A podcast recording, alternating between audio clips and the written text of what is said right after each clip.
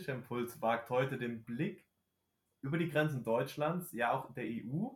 Wir schauen Richtung Südosten äh, auf ein schönes Land, die Türkei. Genau, die Türkei stand in letzter Zeit sehr, unter sehr starker Kritik und wir möchten ein Stück weit aufklären, warum das so ist und wollen da eben auch ähm, auf, die, auf den Demokratieabbau hindeuten, der gerade in der Türkei passiert.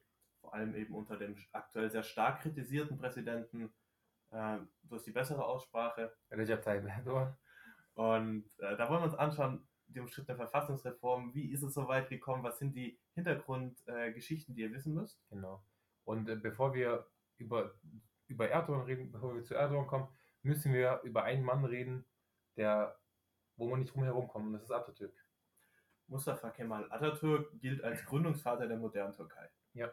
Und dazu muss man wissen, dass, mh, hm, wenn man so will, der Vorgängerstaat der modernen Türkei, zumindest das, was eben vorher da war, ja. äh, das sogenannte Osmanische Reich ist. Ein, ein Riesenreich mit einem Vielvölkerstaat, wo wirklich sehr bis zu der Grenze zu Österreich war das ja angesiedelt. Ja, in seiner größten Ausdehnung vor die Tore Wiens, dem Balkan, Syrien, das heutige Syrien, Ägypten, ein, ein Vielvölkerstaat, ähm, der auch sehr mächtig war jahrhundertelang, ja. auch führend in der Wissenschaft teilweise. Aber im Jahre 1918, als der Erste Weltkrieg endet, verliert dieses Reich an der Seite von, vom Deutschen Reich und Österreich-Ungarn den Ersten Weltkrieg. Genau. Und man hat schon davor gesagt, das ist der kranke Mann am Bosporus. Sprich, dieser Staat hat nicht mehr irgendwie in die moderne Welt gepasst. So viele Völker hat man da nicht mehr so oft gesehen in einem Staat. Wir hatten ja Nationalstaat, das war ja kein Nationalstaat. Mhm. Ähm, ein Kalifat, sprich, Religion bestimmt den Staat und ähm, eben dann verliert man den Ersten Weltkrieg und es kommt zu radikalen Reformen, angeführt eben von Mustafa Kemal ähm, Atatürk. Ja der der erste Präsident wird. Und bevor, bevor wir uns die Fakten anschauen, du bist jedes Jahr in der Türkei. Ja. Ich hatte das Glück, zweimal dort zu sein. Wenn du dort in einem Imbiss bist, in einem kleinen Supermarkt, dann hängt da oft mal ein Bild von Atatürk. Genau. Was bedeutet dieser Mann für, für die Gesellschaft, für die türkische Gesellschaft? Hm, für was steht er? Genau. Man muss zwei Seiten anschauen. Zum einen, es gibt diese Erdum-Befürworter, die automatisch gegen Atatürk sind, beziehungsweise gegen die Politik von Atatürk sind, weil eben das zwei grundverschiedene Menschen sind, die grundverschiedene politische Ideologien verfolgen. Oder verfolgt haben. Oder verfolgt haben, genau. Und ähm, die einen sehen eben in Atatürk einen Visionär, einen, einen Menschen, der die Türkei stark gemacht hat, der die Türkei wieder groß gemacht hat nach dem Ersten Weltkrieg, der aber auch eben diese Demokratie in die Türkei gebracht hat, ähm, einen demokratischen Staat entwickelt hat. Und seine Kritiker sagen eben, dass er sehr religionsfeindlich war, sage ich mal, weil die Türkei ist seither ein sehr religiöses Land und eben mit diesem Grundgedanken, mit diesem Laizismus, den Atatürk stark verfolgt hat und dem auch sehr wichtig war, hat er sich auch viele Feinde gemacht. Laizismus wird ein ganz zentrales Wort sein. Das müssen wir jetzt nochmal definieren. Laizismus meint die klare Trennung von Staat und Kirche, genau. wie wir sie in Deutschland haben äh, und eben auch in der Türkei seit 1923. Ja. Äh, lass uns anschauen, was, was dieser Mann alles gemacht hat, außer eben das Kalifat abzuschaffen, eine Trennung von Staat und Kirche ähm, ja. einzuführen. Man muss sich vor Augen führen, dass dieses Land eher eben davor sehr religiös war, sehr religiös stark geprägt war. Und da kamen gewisse Reformen auf, die ähm, so ein Stück weit auch eben von dieser Religiosität abgewandt waren. Zum Beispiel wie die Sprachreform. Man ist weg von diesen arabischen Zahlen, äh, von diesen arabischen Buchstaben zumal ja der Koran auf Arabisch geschrieben worden war und man hat gesagt, okay, Arabisch ist die Sprache des Islams und man ist aber davon abgekehrt und hat gesagt, okay, man, wir müssen die lateinischen Buchstaben anerkennen und müssen weg von diesem Arabischen. Deswegen sieht man eben in der Türkei Schilder, die man lesen kann. In äh, Saudi-Arabien ist das für uns nicht möglich. Genau. Ähm, er hat noch weitere Reformen, zum Beispiel das metrische System ja. von Zentimetern und Metern eingeführt. Ja. Oder den Kalender. Genau, eben die, die Kalenderreform kam auch. Man ist weg von diesem Mondkalender, was eben Muslime ja heutzutage noch, wo sich heutzutage noch richtig, ich meine, der Fastenmonat ähm, verschiebt sich ja um jedes Jahr und es hängt eben mit diesem Mondkalender zusammen. Äh, man ist aber von diesem Mondkalender weg, hinweg zum äh, gregorianischen Kalender, den wir auch heutzutage kennen. Genau. Revolutionär, und das war alles schon wirklich revolutionär, äh, war auch die Einführung des Frauenwahlrechts. Ja, die kam ja vor Frankreich. Das muss man sich vor Augen führen. vor Frankreich, vor der Schweiz. Ihr könnt eine Menge an demokratischen Staaten finden, die weit später als die Türkei, ähm, und zwar Jahr 1923, direkt mit der Gründung des Staates, Genau. ähm, das Frauenrecht eingeführt haben. Und da ist es ja eben auch wichtig zu wissen, es war 1923 so früh solche Reformen, solche Vision, Visionen auch äh, herauszubringen, das ist absolut das ist bemerkenswert. Und man muss bemerken, in welcher Radikalität diese Kulturrevolution, anders kann man das nicht nennen, vollzogen wurde. Ja. Das war ja auch ein Schock. Also nicht jeder fand das so toll. Die Leute gerade auf dem Land leben seit Jahrhunderten in traditionellen Strukturen, Männer und Frauen getrennt. Und auf einmal gilt ein Kopftuchverbot an öffentlichen Plätzen so. Ja. Das ist ja, da bricht eine Welt zusammen durchaus für manche Menschen. Und das kritisieren noch heutzutage immer noch Menschen an ihm, dass er eben so radikal war, dass alles so schnell umgesetzt hat und dass es vielleicht gar nicht notwendig gewesen sei. Man muss aber sagen, ähm, die politische Führung der Türkei hat diesen laizistischen Kurs beibehalten. Ja. Ähm, natürlich gab es immer noch Demokratiedefizite, ähm, dass manche liberalen Rechte gefehlt haben und so weiter und so fort.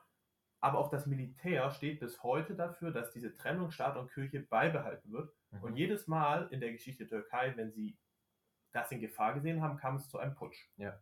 Zum Beispiel 1980. Ähm, und dann wurde eben eine Verfassung verabschiedet, die bis 2017 galt. Genau. Da reden wir eben gleich drüber.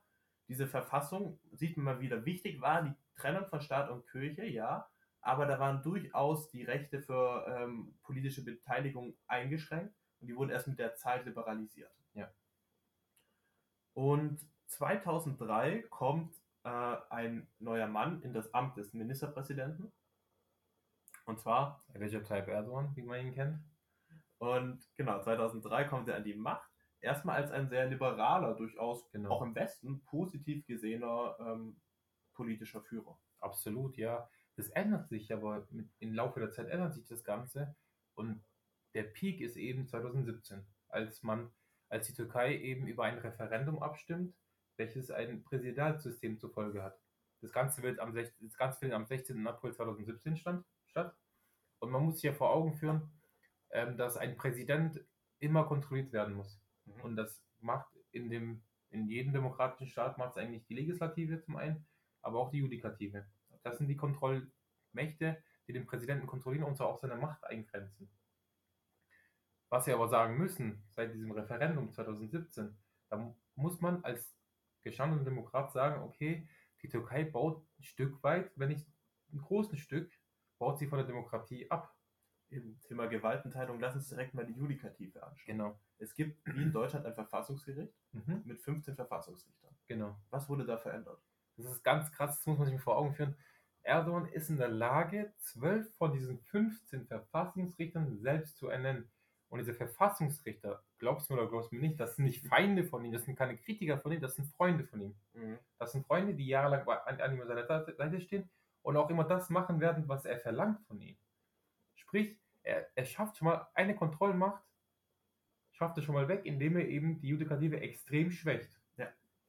Und die Legislative, das Parlament prinzipiell, ähm, wir haben gesagt, er kam als Ministerpräsident an die Macht. Ein Ministerpräsident oder ein Kanzler, das kommt meistens aufs Gleiche hinaus, ähm, wird ja vom Parlament getragen. Genau.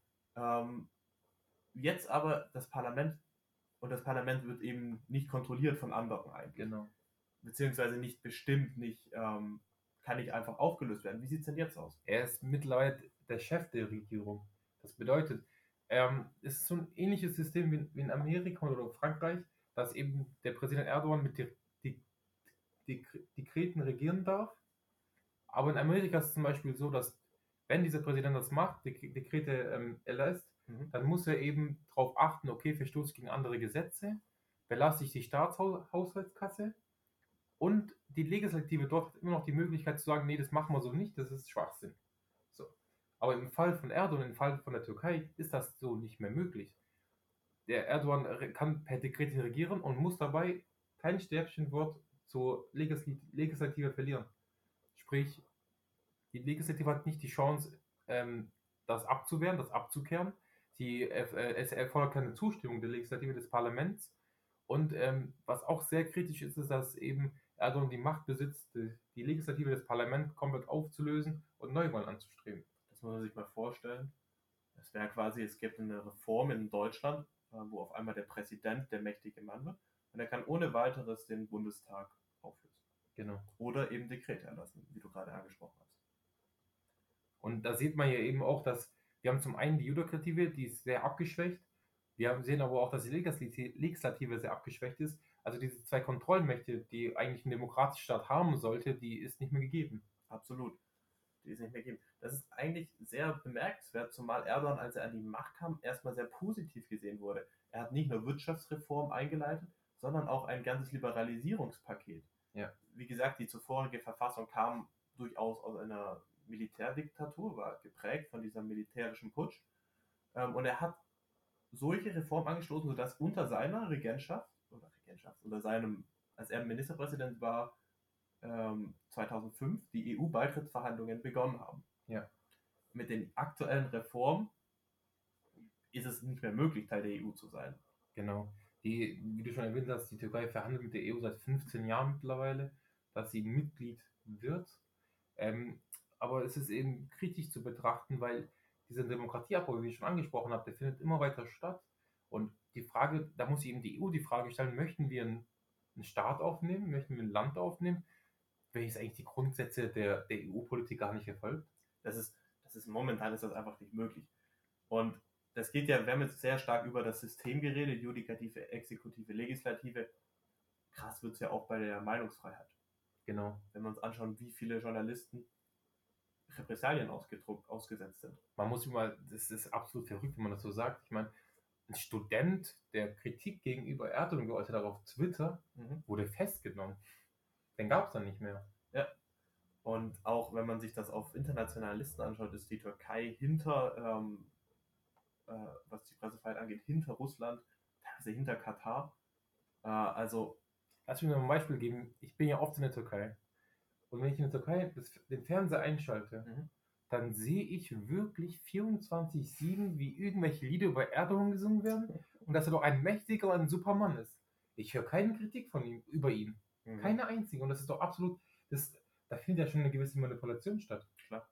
die Opposition ist systematisch unterdrückt, das kann man schon so sagen. Und ja, also wirklich die Pressefreiheit. Es geht ja so weit, dass, dass er Böhmermann-Affäre, dass er seinen Arm bis ins Ausland ausstreckt und dort auch eben kontrollieren will, was über ihn gesagt wird, was ja völlig absurd ist, dass äh, ein ausländischer Präsident sich über die Satire im, in einem anderen Land äh, dermaßen Ja. aufregt. Ist auch absolut witzig. Er regt sich über das Schmähgesicht auf von Jan Böhmermann. Mhm. Aber wenn man sich zurückerinnert, saß er mal im Knast wegen, aufgrund eines Schmähgesichts. Ja, Er saß mal im Knast und eigentlich sage ich die türkische Verfassung damals, du kannst kein Präsident werden, sobald du mal, sobald du mal vorbestraft bist. Erdogan hat Kontakte, lässt, äh, lässt das Ganze im, im, äh, im Parlament ähm, ändern. verändern, genau, und ermöglicht sich dann die eigene Laufbahn zum Präsidenten. Ich habe es nochmal ganz schnell, damit wir auch aktuelle Zahlen haben, nachgeschaut. Reporter ohne Grenzen, ähm, leid, dass ich diesen Sprung zurückmache, ist ja eine wirklich, also die gibt dieses Ranking raus, ne? Ja. Und von 180 Ländern, die bewertet werden, liegt die Türkei auf Platz 153. Das wundert mich aber auch kein Stück, sage ich dir ehrlich. Äh, das ist gerade angesprochen mit äh, Böhmermann. Danach haben wir geredet über, ähm, dass, dass, dass die Staatsmedien äh, quasi auch unter seiner Kontrolle Genau. stehen. Also das ist schon, ähm, Es Ja. ist, ja, nochmal zu dem Punkt, es ist sehr schwierig, eine Kritik über Erdogan in der Türkei zu lesen, da kommst du fast gar nicht ran. Ähm, und wenn du da mal rankommst, dann äh, sitzt dieser Journalist nach zwei Wochen wieder im Gefängnis. Das ist wirklich absurd und da muss man sich auch vor, vor Augen stellen, ich meine, man weiß das, man weiß, dass es passiert, man ist sich dessen bewusst, aber man entscheidet oder will eben, oder gibt seine Stimme eben für ein Präsidialsystem, wo, dieser, wo diese Person noch mehr Macht haben soll, obwohl sie ja jetzt schon einiges schief läuft. dieses Präsidial, ähm, dieses Referendum, wie viel Prozent haben das angenommen? Das haben so 51 Prozent. Also eine relativ knappe Nummer. Sehr knapp, ja. Zumal man durchaus kritisieren kann, wir haben es gerade angesprochen, mit einer eingeschränkten Pressefreiheit, mit einer unterdrückten Opposition, ist ähm, bezweifelbar, wie fair diese Wahl war. Absolut. Sie, ob sie fair war, ob sie wirklich auch so ausgegangen ist im Endeffekt, das Mhm. kritisieren sie auch wieder und hinterfragen viele.